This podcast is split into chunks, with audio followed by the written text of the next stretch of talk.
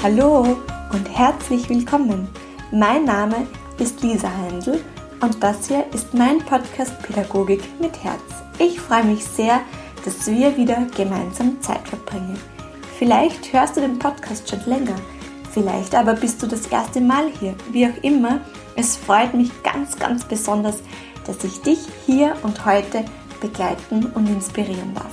Mein Ziel ist es, mit diesem Podcast Pädagogen und Pädagoginnen zu inspirieren, zu stärken, zu begleiten und zum Reflektieren anzuregen, damit so deine Arbeit, unsere Arbeit mit den Kindern weiter wachsen darf. Und in der heutigen Folge darf ich dir wieder einen wundervollen Menschen, eine ganz, ganz tolle und inspirierende Pädagogin vorstellen, Anna Kapfer-Wechselbaumer. Sie ist Kindergärtnerin, hat ein integratives, inklusives Kinderhaus aufgebaut, hat bereits in New York, Neuseeland, Australien und Indonesien mit Kindern gearbeitet und sich so sehr intensiv mit dem Bild der Pädagogin, mit der Rolle des Pädagogen auseinandergesetzt und natürlich ganz, ganz wichtig, Anna Kapfer-Weichselbaumer ist auch Fachredakteurin der wirklich grandiosen Fachzeitschrift Unsere Kinder. Und ich, ich wünsche dir jetzt von Herzen einfach ganz, ganz viel Freude mit diesem Interview.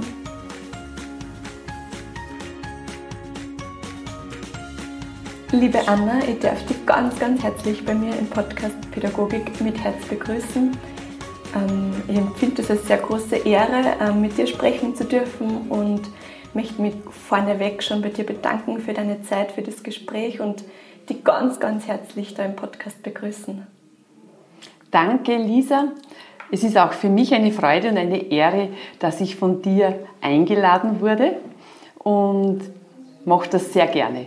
Dankeschön. Und wünsche dir auch sehr viel Erfolg mit diesem Podcast. Oh, danke. Liebe Anna, wer ist Anna Kapfer-Weichselbaumer?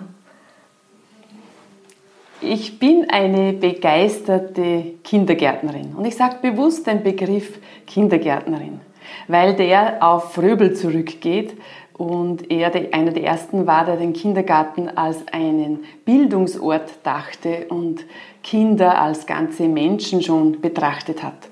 Daher finde ich Kindergärtnerin einen sehr äh, positiv besetzten Begriff, auch wenn er zurzeit in Vergessenheit gerät und mit dem Begriff der Pädagogin und der Elementarpädagogin überlagert wird.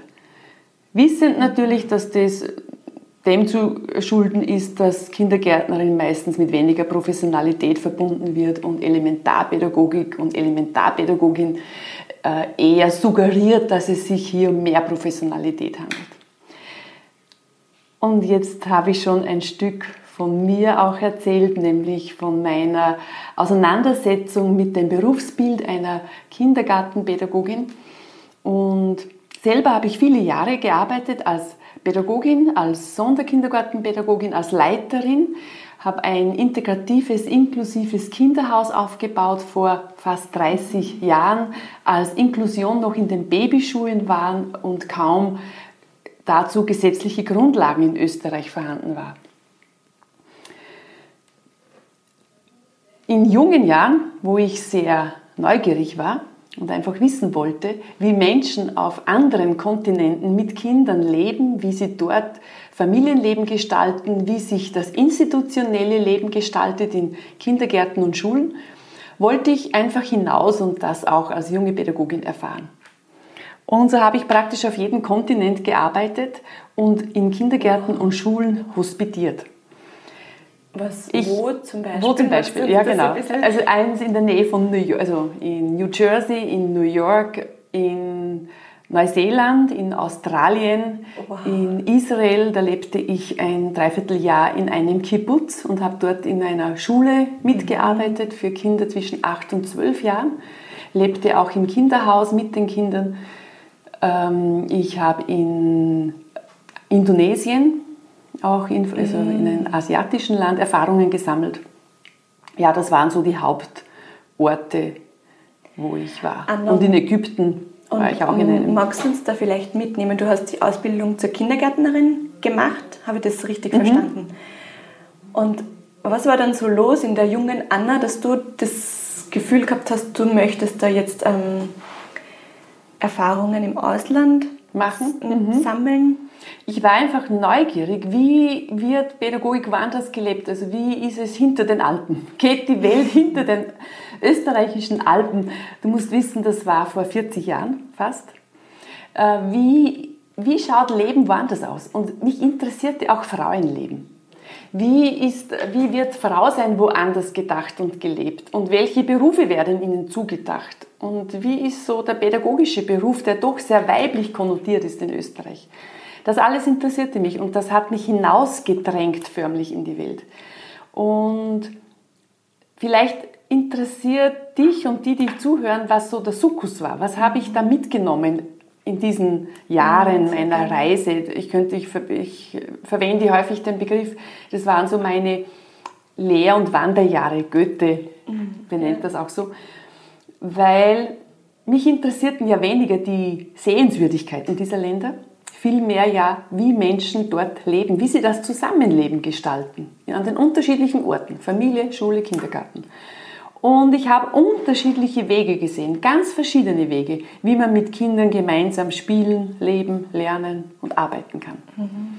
Und ich habe auch gemerkt, dass der Weg, den wir in Österreich gehen, nur ein, ein möglicher Weg ist Einer unter 100 hunderten mhm. möglichen Wegen, wie man mit Kindern spielen, leben, lernen und arbeiten kann. Und dass der in Österreich häufig nicht einmal der lustvollste ist und häufig nicht einmal der bildungsreichste.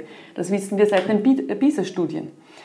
Und was ich mir mitgenommen habe in diesen Jahren, wo ich sehr häufig auch ungemein irritiert war durch völlig andere Werthaltungen, Familienbilder, Frauenbilder, auch andere ein anderes Selbstverständnis als Pädagogin, das ich in diesen Ländern erlebte, habe ich für mich mitgenommen und gemerkt und gelernt, dass ich für mein Denken, und das ist dann auch meine Haltung, dass ich dafür Verantwortung habe. Ich habe gemerkt, dass ich von nun an, wenn ich mit, wieder zurückgehe in meinen Beruf, nicht sagen kann, ja, das habe ich so gelernt in meiner Ausbildung und darum mache ich es so, ich kann es halt nicht besser oder so habe ich es gelernt, sondern dass ich ab diesem Moment, wo ich die Ausbildung verlasse, für meine berufliche und private Weiterentwicklung selbst verantwortlich bin. Das heißt, ich bin für meinen Denkraum verantwortlich. Und mir ist bewusst geworden, dass mein Denkraum sehr geprägt war und geprägt wurde durch meine Ausbildung, durch diese Schule, durch meine Familie, die erzkonservativ, dörflich, Großfamilie, katholisch, dass ich dadurch natürlich sehr geprägt war als Frau, als junge Pädagogin. Und, und ich glaube, genau das ist so wichtig, oder? Dass ja, wir uns dessen bewusst genau. sind. Dass und, das, genau und das wurde das mir so, trägt. ja, mhm. und mir wurde das so vor Augen geführt. Mhm. Wenn man immer in, in, sich in der Blase bewegt, ja. ja im, im, eigenen Land, merkt man das nicht so, als wenn man das verlässt und in ganz andere ähm, Kulturräume faktisch ein, eintaucht. Und yes. ich habe gemerkt, mein Denkraum hängt sehr eng zusammen mit meinem Handlungsspielraum. Was ich mir schon in Gedanken nicht zu denken wage und gar nicht als Vision in meinem Kopf habe, kommt auch niemals in meine Hände. Das heißt, mein Denkraum oder die Größe oder die Kleinheit meines Denkraums ist auch die Größe meines oder die Kleinheit meines Handlungsspielraums. Es gibt Menschen, mit die haben einen ganz kleinen Denkraum, die sagen dann sehr schnell, ja, aber das geht ja nicht, aber das haben wir doch schon immer, aber in der Theorie ganz nett, aber in der Praxis unmöglich. Ja, aber. Die stoßen ganz schnell an die Grenzen ihres Denkraumes, weil sie keine Handlungsalternativen haben, keine Visionen, keine Vorstellung, dass es auch anders sein könnte. Habe ich aber einen großen Denkraum, habe ich da eine große Offenheit, habe ich Visionen, habe ich stärkende Menschen- und Weltbilder, dann ist auch mein Handlungsspielraum ein größer, dann bin ich nicht so schnell verzweifelt, bin ich nicht so schnell äh, am Ende der Fahnenstange, mhm. wo ich das Gefühl habe, jetzt weiß ich aber gar nicht mehr oder jetzt muss autoritär so und so gehandelt werden. Das war eigentlich die, der wichtigste Sukkus oder die wichtigste Lernerfahrung war, äh, mein Leben so zu gestalten, dass ich meinen Denkraum beständig weiterentwickle, weil dafür bin ich verantwortlich und das erweitert meinen Handlungsspielraum, meine Handlungsmöglichkeiten. Das hält mich psychisch gesund. Das ist die beste Burnout-Prävention. Und würdest du sagen, dass das gerade in der Arbeit mit Kindern oder gerade in pädagogischen Berufen so wichtig ist, dass wir uns immer wieder mit, unseren eigenen, mit unserem eigenen Denken, mit unseren eigenen Mustern auseinandersetzen und schon immer wieder vielleicht auch im Bemühen sind, den Denkraum und somit den Handlungsraum zu erweitern? Ich merke, dass dir das auch wichtig ist, schon in der Art, wie du mir diese Frage stellst. Ja, ich finde, das ist die Essenz jedes pädagogischen Berufes, egal ob ich Lehrerin oder Lehrer in der Schule bin oder ob ich im Kindergarten als Pädagogin arbeite, das ist die Essenz. Denn wir, ich, grundsätzlich gehe ich mal davon aus, dass wir auch in der besten Ausbildung nicht niemals ausreichend vorbereitet sein können für die völlig vielfältigen und äußerst komplexen Situationen, die sich täglich im Alltag in einer Schulklasse oder in einem Kindergarten stellen. Diese Situationen sind sehr einmalig und einzigartig, auf das kann man nicht vorbereitet werden. Daher müssen wir in diesen Berufen, das ist anders als wenn ich äh, ein Handwerk lerne oder wenn ich ein Informatiker bin und äh, dann kann ich mir gewisse Grundlagen immer wieder aneignen, weil diese Maschinen sind berechenbar. Aber das Kind und und die Kolleginnen, die sind unberechenbar. Das sind tagtäglich völlig unberechenbare Konstellationen. Und diese Berufe leben davon, dass ich immer wieder mein Handeln reflektiere. Wie habe ich heute gehandelt? Was habe ich damit erreicht? Welche Ziele habe ich damit erreicht? Und sind das wirklich jene Ziele, die ich erreichen will? Oder, oder habe ich damit etwas bewirkt, was mir erst in der Reflexion bewusst wird, Genau das möchte ich nicht, dass Kinder lernen. Ich möchte nicht, dass Kinder lernen, der, der körperlich am stärksten ist, setzt sich durch. Aber ich merke, durch mein Handeln habe ich genau das unterstützt. Und das kann mir erst in dieser Reflexionsschleife bewusst werden. Und ich bin ja der Meinung, dass wir als in pädagogischen Berufen eine Vorbereitungszeit brauchen, eine ausreichende. Und ich glaube, dass wir es vielleicht als Pädagoginnen im Kindergarten nicht ausreichend haben. Der Lehrberuf an Schulen hat eine einen großen Anteil an Vorbereitungszeit.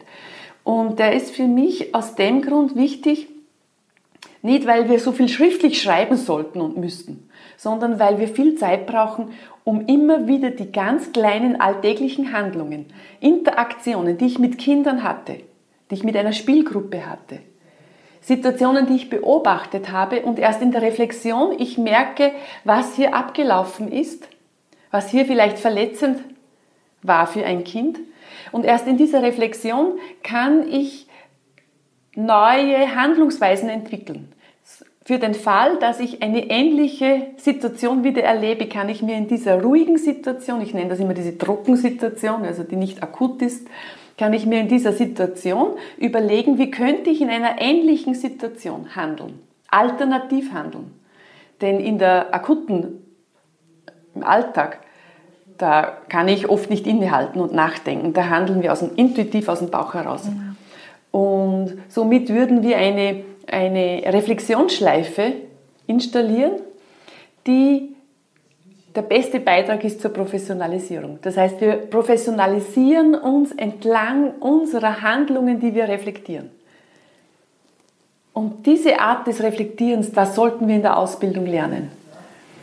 Mhm.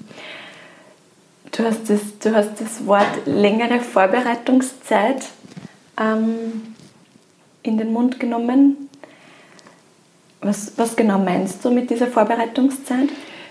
Wir haben eine, eine direkte Kinderdienstzeit, wo wir mit den Kindern in der Gruppe sind und wir haben eine Vorbereitungszeit in Österreich, die ist sehr verschieden leider in den Bundesländern, ja, von solchen, die mehr haben und solchen, die weniger haben. Zwischen fünf und sieben Stunden ist so der Schnitt in Österreich an Vorbereitungszeit bei einer Vollbeschäftigung. Da fällt ja hinein, dass wir eine Dienstbesprechung haben, dass wir Teambesprechungen haben, dass wir Elterngespräche führen, dass wir Material besorgen, dass wir eine Vorbereitung schreiben dass wir, eine, dass wir Portfoliomappen, Dokumentationen führen, die wir nicht alle zu 100% mit und neben dem Kind machen können. Und das füllt diese, und dann sollten wir noch Fachliteratur lesen und an Fortbildungen teilnehmen. Und da bleibt häufig zu wenig Zeit, das höre ich auch aus Rückmeldungen von Pädagoginnen, um mit, für sich alleine oder mit seiner Kollegin oder im Team solche Nachdenkprozesse sich auf solche Nachdenkprozesse, Reflexionen einzulassen. Mhm. Und genau die, die wären eben so. Die, das ist für mich das Kerngeschäft. Mhm. Das ist das Kerngeschäft. Und da gehört noch was dazu, so Reflexion. Und, warum, und da sind wir beim nächsten Thema, warum ich mich so für die Akademisierung einsetze. Reflexion und darüber nachdenken über mein Handeln macht erst dann einen Sinn, wenn ich auch eine, einen Reflexionshintergrund habe. Das heißt, das, was ich beobachtet habe und was, ich, was mich irritiert, worüber ich jetzt nachdenken möchte, was, nämlich ich möchte nachdenken, weil ich das Kind noch nicht ganz verstehe. Ich merke, da setzt ein Kind Handlungen, die mich irritieren, die mich stören und ich verstehe es nicht. Dann brauche ich so etwas wie ein theoretisches Hintergrundwissen. Ich brauche ein fundiertes fachliches Wissen aus der Entwicklungspsychologie, aus der tiefen Psychologie, vielleicht aus der Kindheits- und Sozialisationsforschung, die mir so etwas wie eine Reflexionsfolie bieten, auf das hin ich dieses, was ich beobachte, reflektieren kann. Und da brauche ich sowas wie verschiedene wissenschaftliche, theoretische Brillen, mhm. sodass ich es mit der Brille der Neurophysiologie betrachten kann, äh, und versuchen kann, warum verhält sich das Kind so, was hat das zu tun mit seinem Weltwahrnehmen, mit seinen Basissinnen oder dass ich es tiefenpsychologisch betrachten kann, äh, mit welchen Entwicklungsaufgaben setzt sich das Kind gerade auseinander. Dass ich verschiedene Brillen habe, mit denen ich versuche, dieses Verhalten besser zu verstehen, um dann daraus gute Interventionen ableiten zu können. Wenn wir heute von Pädagoginnen verlangen, sie sollen so viel beobachten und das verschriftlichen, empfinden das viele Pädagoginnen als Überforderung, beziehungsweise sie sagen, das schreibe ich ja nur fürs Papier, für die Inspektorin, für die Leiterin in der Schule, für meine Lehrerin. Denn diese Beobachtungen machen ja erst dann einen Sinn, wenn wir auch darüber nachdenken. Und das darüber nachdenken, das verlangt wiederum eine sehr große Expertise. Und darum glaube ich auch, dass es eine Akademisierung braucht, dass wir den Beruf nicht nur als Handwerksberuf erlernen, sondern eine Kombination. Ich brauche handwerkliches Wissen und ich brauche eine große Fachexpertise. Und die Klammer ist die Reflexion, mhm. die das zusammenhält. Oh, das ist ein sehr schönes Bild. Ja. Anna, und könntest du für uns noch einmal erläutern, warum die Akademisierung der Elementarpädagogin oder Elementarpädagogik so wichtig ist? Mhm. Da gibt es natürlich jetzt verschiedene Gründe, die ich da anführen könnte. Ich möchte mich auf zwei beschränken. Zum einen, aus einer internationalen Perspektive sind wir das mittlerweile das letzte Land, das Elementarpädagoginnen auf der Sekundarstufe ausbildet. Das ist ja wirklich unglaublich. Ja, das ja. ist unglaublich. Ja. Du schüttelst den Kopf. Das ist es so, die OECD bezeichnet uns als elementarpädagogisches Entwicklungsland. Das heißt ja auch, wenn man auf Sekundarstufe Elementarpädagoginnen, Kindergartenpädagoginnen ausbildet, dass es auch keine wissenschaftliche, also keine Forschung vorhanden ist, dass es also auch keine Lehrstühle gibt. Und in Österreich hat es bis 2009, glaube ich, war, wurde der erste Lehrstuhl für Bildung in der frühen Kindheit installiert und das auf Druck der OECD. Und bis dahin wurde einfach gar nicht geforscht im Bereich 0 bis 6.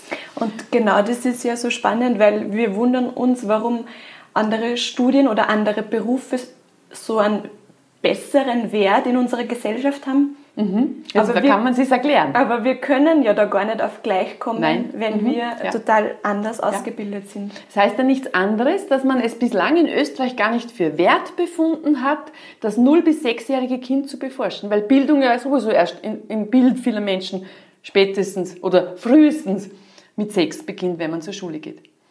Und bei uns in Österreich hat das junge Kind nur in Sonntagsreden der Politiker und Politikerinnen einen Wert. Da wird immer die Familie und das Kind hochgeschätzt. Aber wenn man sich es konkret ansieht, dann merkt man, es hat keinen Wert. Und gerade das ist ja die Basis unserer Gesellschaft. Ja. Das ist das Fundament. Genau. Und äh, ich sage immer, die Zukunft lebt und lernt mhm. im Kindergarten. Genau, ja. die, und wenn man davon ausgeht, dass die, die ersten fünf bis sechs Lebensjahre, und das bestätigt uns vielfältig die Forschung, die wichtigsten Jahre sind, wo die Grundlage, die Basis gebildet wird, wo in Bezug auf die Gehirnentwicklung äh, wahrlich Explosionen passieren und alles, was danach ist, ist im Vergleich Nur mal ein Bruchteil, man sagt, in den ersten acht Lebensjahren ist 70 Prozent der Gehirnentwicklung schon passiert. Also das sind die wichtigsten Jahre und dann bilden wir aber die Pädagoginnen hier so schwach aus.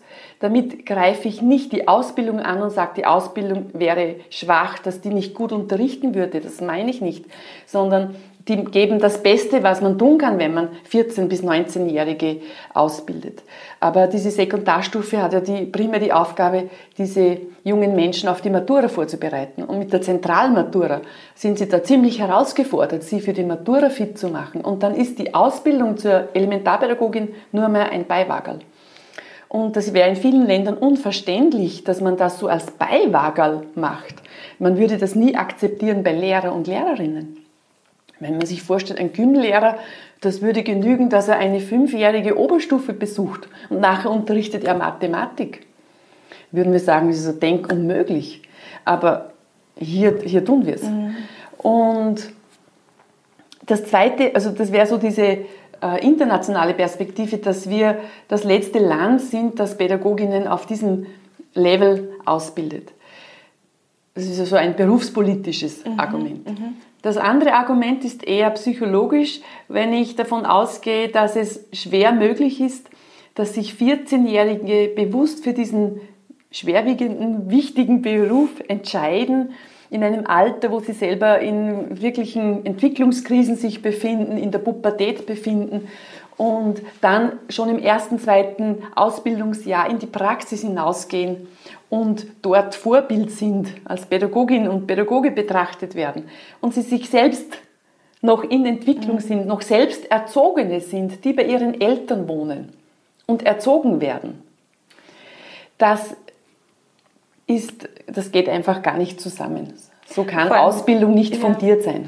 Vor allem haben wir ja schon davor gesprochen, eben, dass diese das die eigene Herkunft, die eigene Familie, die eigene Kindheit, die eigenen Muster, die wir haben, uns ja so prägen. Ja. Und wir da eigentlich mitten in der Prägungsphase sind. Ja, genau. Ja. Genau, ja.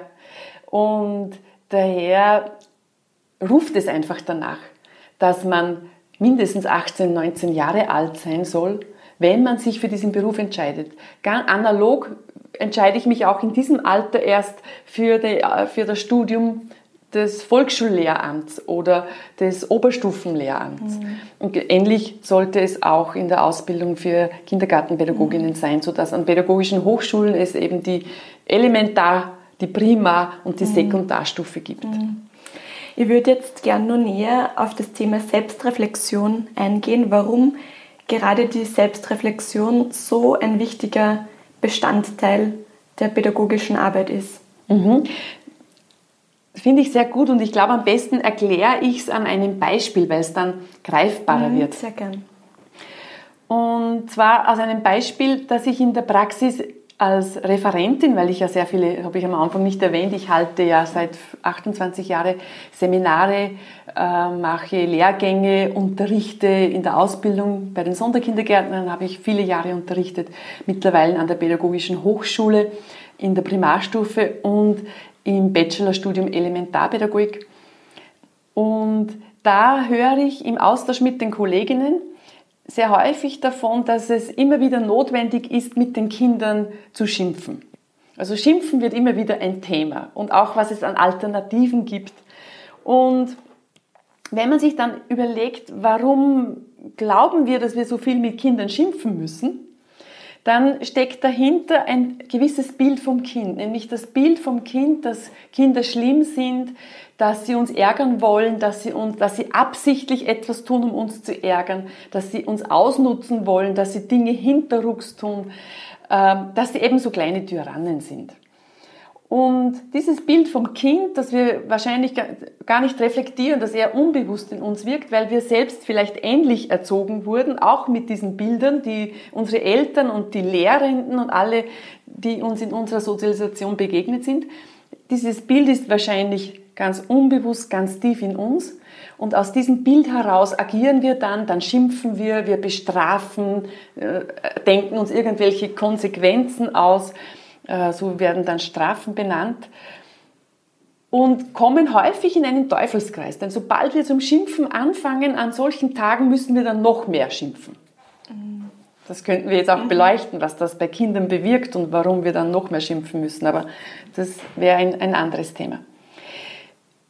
Wenn ich mir nun, wenn ich, in ein, wenn ich mir Wissen aneigne und ich auch weiß, woher dieses Bild vom Kind kommt, das Bild vom Kind, das, äh, das, mich, das mich absichtlich ärgern möchte, das im Keim vielleicht böse und schlimm ist, von der Erbsünde belastet, wie es im Katholischen auch geheißen hat, und weiß, dass es auch ein Stück weit sehr stark durch eine Forschungsrichtung, die über 70 Jahre alt ist, beeinflusst ist, nämlich durch eine amerikanische Richtung der Verhaltensforschung, die man Behaviorismus nennt, die sehr viele Jahre, Jahrzehnte das pädagogische Denken dominiert hat.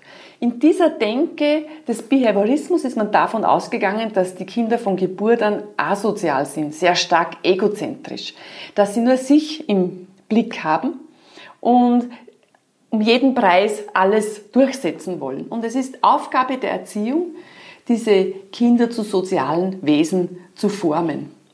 Und da kann man sich zweier Hilfsmittel bedienen, nämlich des, der Verstärkung durch Lob und Belohnung oder äh, man verwendet ähm, Strafen im Sinne einer Konsequenz.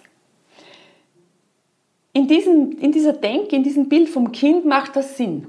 Heute, neuere Forschungen in den vergangenen 10, 15 Jahren zeigen ganz stark auf, dass Kinder von Geburt an kompetente Wesen sind, kompetente Lerner und Lernerinnen. Sie wollen alles lernen, sie wollen sich in die Welt förmlich einarbeiten und zugleich sind sie stark kooperativ. Nur über ihre Kooperationsbereitschaft können sie so viel lernen in jungen Jahren. Weil sie sich so stark an den erwachsenen Bezugspersonen orientieren und mit ihnen kooperieren, erwerben sie so viele Kompetenzen in so kurzer Zeit. Wenn das meiste lernen wir ja, was wir an Können erwerben in den ersten acht Lebensjahren. Wenn ich mit diesem Bild vom Kind nun Verhaltensweise, Verhaltensweisen von Kindern betrachte, dann werden viele Situationen gelassener und entspannter, weil ich jetzt nicht mehr das Gefühl habe, dass ich von diesen Kindern absichtlich geärgert werde, manipuliert werde, sondern weil ich merke, aha, diese Kinder sind ungemein neugierig auf die Welt, die wollen das alles ausprobieren. Die sind neu auf diesem Planeten. Sie probieren unterschiedliche soziale Verhaltensweisen aus. Und dann kann ich hier ganz anders reagieren, weil ich mich gar nicht persönlich angegriffen fühle, weil ich gar nicht in ein Machtspiel einsteigen muss. Dass mein Verhaltensrepertoire, also meine Verhaltensmöglichkeiten verändern sich. Man könnte auch sagen, mein Handlungsspielraum erweitert mhm. sich in der Auseinandersetzung mit wissenschaftlichen Theorien.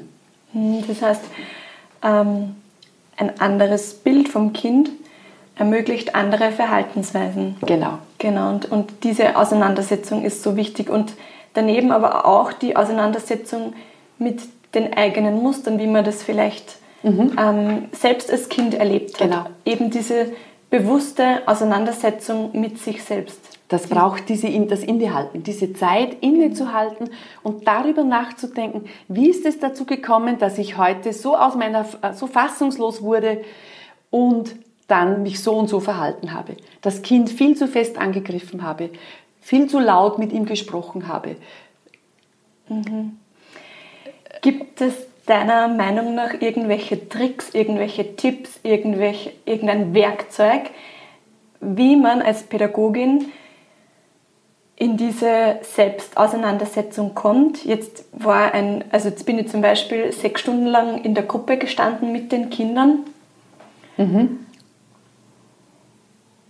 Was kann so eine Pädagogin machen?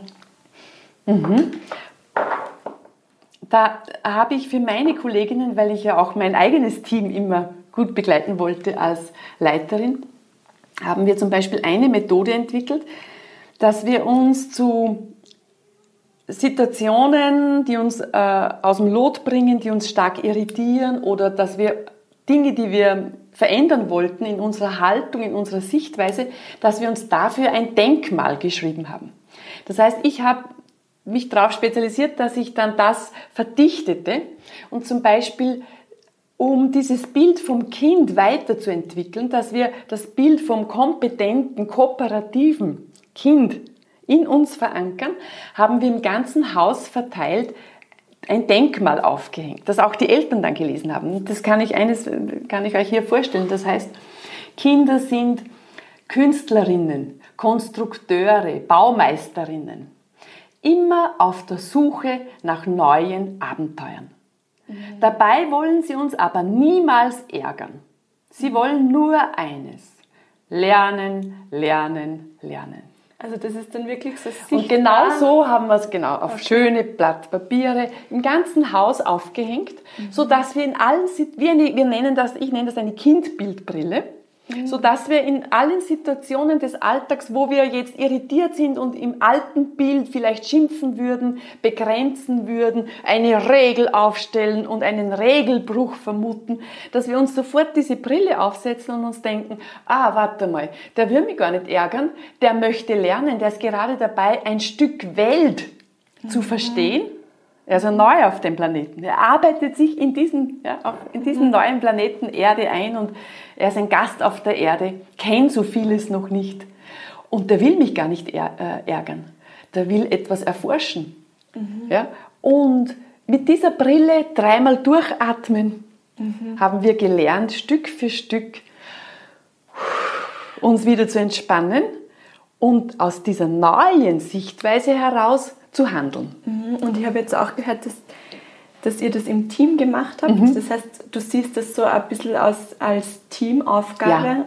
Und Wäre ideal. uns da gegenseitig ähm, unterstützen genau. und ähm, bestärken. miteinander wachsen ja. im Team.